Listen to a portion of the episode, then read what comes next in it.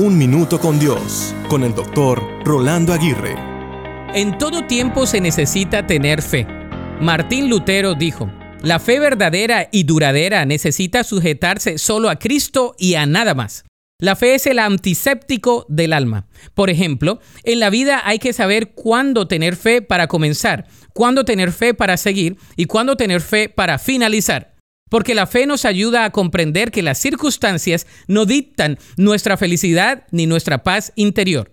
Me gusta pensar que la fe es el puente que nos ayuda a cruzar desde donde estamos hacia donde Cristo quiere que estemos.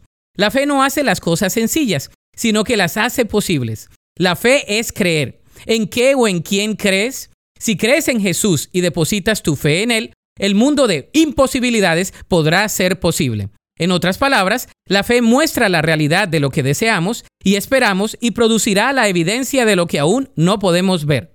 Un amigo siempre me decía, la fe ve lo invisible, cree lo increíble y recibe lo imposible.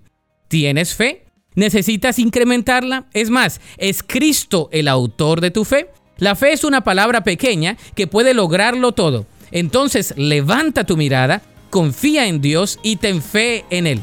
La Biblia dice en Juan 11:40, Jesús les dijo, ¿no te he dicho que si crees verás la gloria de Dios? Para escuchar episodios anteriores, visita unminutocondios.org.